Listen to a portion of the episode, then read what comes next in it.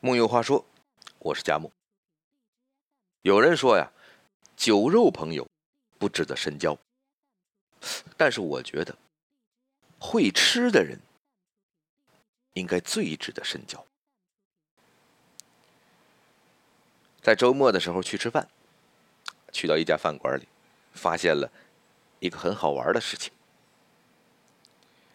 在我们旁边呢，有一对情侣面对面坐着。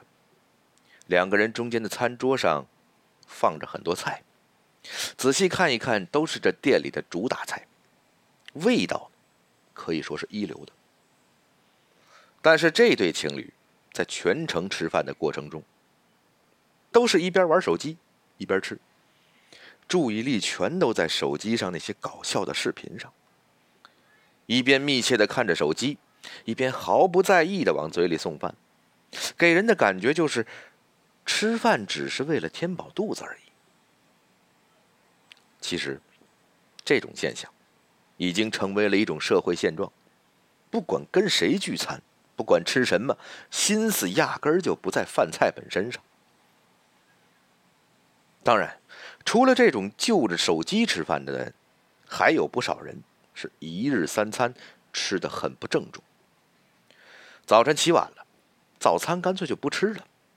午餐叫一份外卖，直接在办公桌上解决。晚餐就要好好犒劳犒劳自己，大口大口的吃下远超负荷的大餐。这个《好奇心日报》啊，曾经做过一个调查，除了智商、情商之外，还有什么商是极其重要的呢？在下面的回答中有一个就是吃商。所谓的吃商是什么呢？就是摆脱了低级的进食需求，能在食物中找到幸福感的能力。说实话，在这个无比功利的世界里，我们更注重情商、智商和财商。至于吃商什么的，很多人都不在乎。虽然现在有很多人都自诩自己是个大吃货，然而真要探究起来，你就会发现。他们的吃商并不高。吃商不仅仅是对食物的态度，更是对人生的态度。换句话说，吃商是对幸福的感知，它能让我们感知活着的意义。所以，吃商高的人不仅仅吃得好，还特别值得做朋友。想必大家都听过郭婉莹的故事。她曾经是老上海永安百货郭氏家族的四小姐，是民国时期真正的贵族。但因为出身问题，从小娇生惯养的她却受了不少苦。她每天都被迫着干重活，修路、挖鱼塘、挑河泥，曾经不沾阳春水的食指早就布满茧子，结出血痂。面对如此心酸的生活，要是郭婉莹因此一蹶不振、怨天尤人，我相信谁都不会责怪她，相反只会觉得惋惜。然而贵族就是贵族，哪怕生活变得艰辛无比，但身上的精气神儿是不能丢的。在那么艰难的时候，郭婉莹还是会仔仔细细做好每天要吃的饭菜。没有蒸具，他用饭盒也要蒸出美味的蛋糕；没有烤箱，他用铁丝也要烤出香脆可口的饼干；没有茶具，顺便拿个吃饭用的碗，他也要天天喝自制的下午茶。朋友问他：“都这样了，你为什么还那么讲究啊？”郭婉莹只是笑了笑，因为这才是人的样子。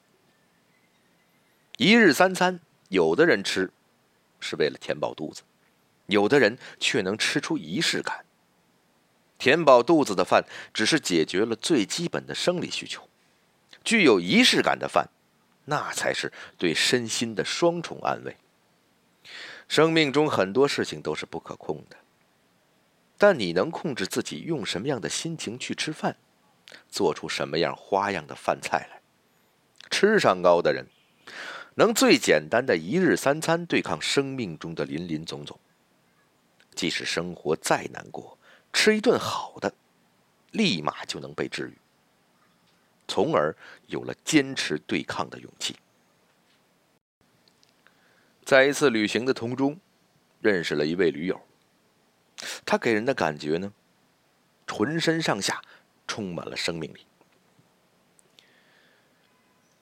有一次，在别人的力荐之下呀，我们点了一份当地非常有名的煮羊头。没想到，这道菜做的那叫彪悍。不仅是整个羊头端上来，这味道闻起来还是怪怪的。其他人一看，这立刻就扔下筷子不吃了，嚷嚷着要去隔壁吃川菜。只有他。一脸好奇，吃了几筷子。别人问他：“怎么样？不难吃吗？”他脱口而出：“难吃倒不至于，顶多只是不合口味。”在旅途中，很多人会因为饭菜不合口就不停的抱怨，可只有他一直乐享其中。他说：“不管好坏，这都是人生的一种经历。”一开始呢，我们都以为他还对旅行如此的热情，肯定是一个年轻的大学生，处在一个能卯足劲儿生活的年龄。等后来深入了解了，才发现他都已经大学毕业十年了，充满热情，不过就是他的人生常态罢了。在他的朋友圈里，经常能看到他晒各种饭菜，做法不难，无非就是煮个白粥。炖个鸡汤之类的，但是从精美的碗筷旁边花瓶中怒放的鲜花、干净的画面、俏皮的配文，还是能够感到他对生活满满的喜悦感。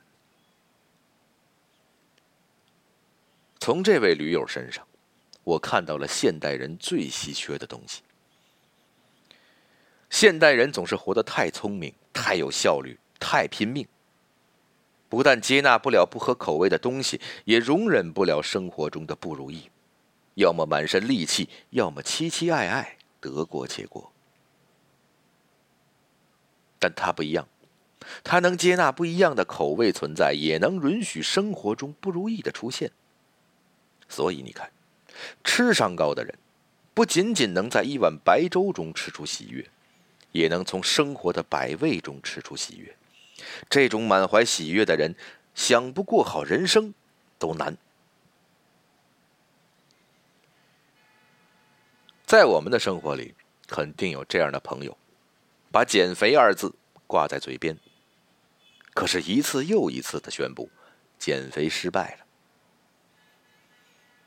看看他们这些减肥经历，一开始的时候，绝对都是很克制的，每天都吃各种的水煮系列。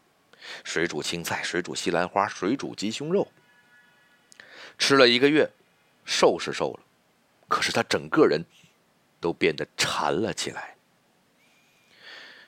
每次看到街边的蛋糕、麻辣烫、烧烤、火锅，那眼睛都直冒绿光。最后呢，没有战胜自己肚子里的馋虫，减下去的肥肉又变本加厉的长了回来。现在不少人都陷入这么一个怪圈要么极度克制，连续十多天只喝水不吃饭，饿的整个人都脱了相；要么就是大吃大喝，什么好吃就吃什么，也不管健不健康、过不过量，吃的整个人胖了好几圈不管是极度克制食欲的人，还是放纵食欲的人，他们的吃商都很低。吃伤高的人，不会把食欲视作洪水猛兽，也不会沦为食欲的奴隶，而是能够吃的很有节制。法国女人的吃商就很高，她们热衷于各种的下午茶，蛋糕呢，那都是高油脂、高糖的典型代表。可是你在法国街头上，很少看到长得很胖的女人。法国女星不止一次说过，法国女人最讨厌的就是运动。她们保持瘦的秘诀只有一个，那就是见好就收。哪怕是吃不怎么健康的食物时，也都会只吃一点过过嘴瘾，而不是非得全部消灭掉。健身达人刘畊宏就曾经在知乎上说：“没有人能够一辈子计算着卡路里来过日子。让人变胖不健康的不是食物的错，而是人们不懂节制。吃伤高的人，绝对不是这不吃那不吃的人，而是懂得节制，不会用苛刻的条件来约束自我，反而懂得用恰当的方式给身体、生活、生命。”减负。电影《小森林》被人称作最治愈的美食节目。电影中主角是一个叫做世子的女孩。从大城市逃回农村之后，她过上了自给自足的生活。在小小的村庄里，世子利用应季的时蔬做出各种美味：果酱、核桃饭、番茄罐头。世子总是有妙招。把本来许多要扔掉的食材变成了美味，或者是把平淡无奇的食物点石成金。比如卷心菜最外层的叶子不那么可口，那就切碎了，炸成面饼，取其清香。通草果的表皮有涩味通过各种腌料来去除味道，变得酸甜可口。胡茶籽果实成熟前太酸，成熟后甜味又太淡。掉落一地，无人捡拾。世子心疼他们，辛辛苦苦长大成熟的果子，努力到最后却付诸东流。所以，那就把你们做成果酱吧。在知乎上有人说，小森林之所以这么受欢迎，就是它让人看到了生活的另一种可能。一个人用一种谦卑的态度去生活。他不会把生命的一切都视作理所应当，而是怀着一种敬畏的态度去活着。缺乏敬畏感是当代社会的一种通病，因为缺乏敬畏感，粮食被大量的糟蹋着；因为缺乏敬畏感，人们吃的三心二意；因为缺乏敬畏感，无良商家能在厕所里面做外卖。曾经有媒体爆料那些恶心的食品加工过程，当事人的态度很敷衍，反正我又不吃。盘中的食物没有生命力，吃上高的人却能用一种敬畏、感激的态度去对待。这样的人，怎么可能处理不好自己的人际关系？怎么可能办不好自己的工作呢？在《孤独的美食家》中有这样一句台词，说的特别好。毫无顾虑的享受美食，这种孤高行为，才是平等的赋予现代人的最大程度的治愈。现代人的生活很匆忙，我们有一千个不好好吃饭的理由。可是食物的作用不仅仅只是填饱肚子，它和诗词歌赋一样，是世俗生活里的一种追求、享受与热爱。我们日夜奔波，我们辛劳忙碌，最根本的。还是为了谋一口饭，如果都无法在食物中获得小确幸，那我们努力奔跑的意义又在哪里呢？木有话说，我是佳木，希望所有的人都能够好好吃饭，吃出生活的幸福感。咱们下回接着聊。